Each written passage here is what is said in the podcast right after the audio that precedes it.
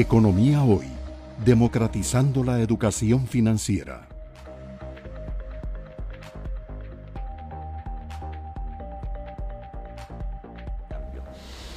Eh, Roger, mm, recientemente eh, el país ha tenido informes de situación macroeconómica, yo diría positivos. Eh, las agencias calificadoras de riesgo, que son fundamentales en todo este tema, nos llevamos la grata sorpresa que nos cambiaron el outlook, que se llama el horizonte, la perspectiva, la perspectiva este, de una perspectiva negativa a una perspectiva de estabilidad, estable. estable, y eso es una señal positiva para los inversionistas, tanto locales como eh, del exterior. Luego la misión del Fondo Monetario Internacional, yo llamo a eh, leer ese documento. Es un documento que está en la página del Fondo Monetario, no sé si en la página del Banco Central también lo pueden conseguir, pero más bien uno lee ese documento y interpreta que el fondo felicita la gestión macroeconómica eh, que tuvo el país. Y en eso pues ustedes han sido artífices los dos. Y recuerdo muy bien el 2018, que sí la estuvimos viendo dura cuando tuvieron que echar garra a las letras del tesoro, porque la situación de liquidez era complicada en tiempos de nuestra gran amiga Rocío eh, Aguilar. Eh, entonces, un poco viendo hacia adelante, eh, ¿cómo ven ustedes esa ruta que nos decían de consolidación de las finanzas públicas? ¿Cómo se está comportando el balance de las finanzas públicas, el balance primario, el balance financiero, la deuda. Eh, ¿Cómo lo estás viendo hacia adelante, Roger? No, eh, la, la, idea es continuar con, vamos, la prioridad es continuar con la consolidación fiscal. A eso, digamos, el, viernes hubo una reunión con, estoy hablando más de la cuenta porque fue una reunión en casa presidencial con la misión del fondo, con el presidente de la República, y, el tema que se dijo es el compromiso inquebrantable con, con la sostenibilidad fiscal. Entonces en eso el, banco quiere reafirmar el, mensaje, que no es, no es un mensaje del banco, sino es un mensaje en realidad de las autoridades del país, que es una prioridad reducir la razón deuda-producto. eso es fundamental.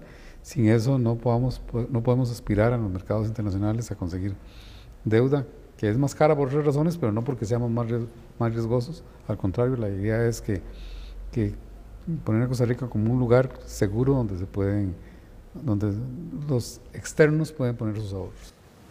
Y en eso, eh, Roger, eh, nos preguntan, bueno, hubo un planteamiento de un posible acuerdo eh, con el fondo.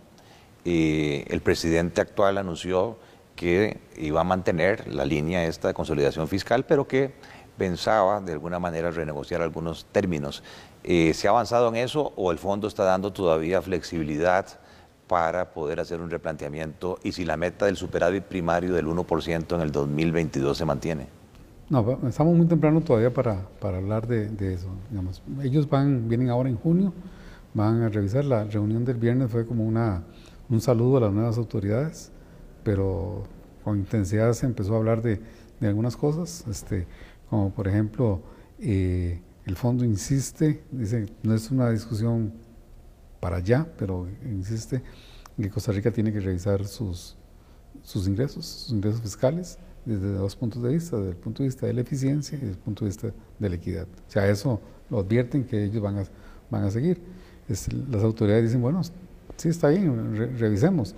Eh, y hay otras cosas pequeñas de, implementación de, la regla fiscal y eh, vamos a revisar si las empresas que tienen ingresos y que no contribuyen, que no incrementan el déficit deberían estar o no. Eso, es algo que podría en algún momento revisarse. Este, la forma en que están redactados este, algunos presupuestos y algunas normas, eh, entonces hay un límite por entidad. Entonces, algo que, está, que suena como razonable es, que importa el déficit fiscal como todo.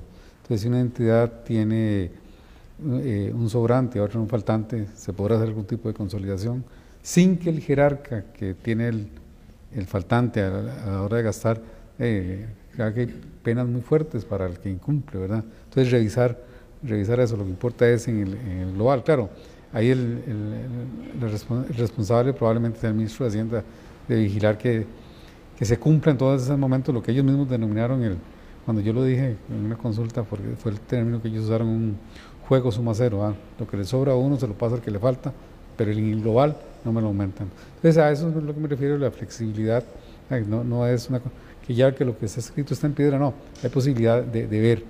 Y sé, digamos, este, probablemente para una discusión más, más adelante, más, con un poco más de madurez sobre y entendimiento de lo que está pasando, que el fondo favorece mayor gasto social. Eso, eso también lo ha dicho, no sé, que usted también en algún momento. Entonces, que inclusive ellos podrían, ya en la, parte cuantitativa, punto 2, punto 1, punto 2, no sé cuánto más de déficit, siempre y cuando esté bien diseñado en gasto social, una cosa así.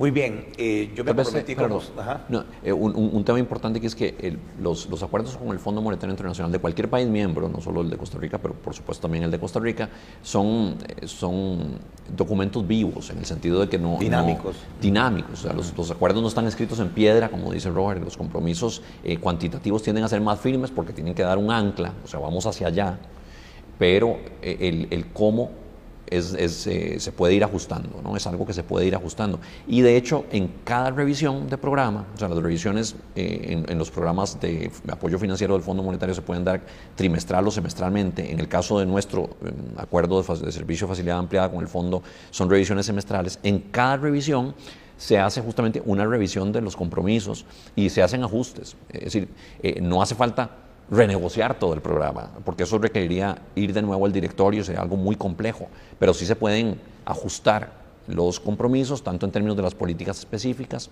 incluso se podrían hacer ajustes a las metas cuantitativas si hay cambios fundamentales en las circunstancias.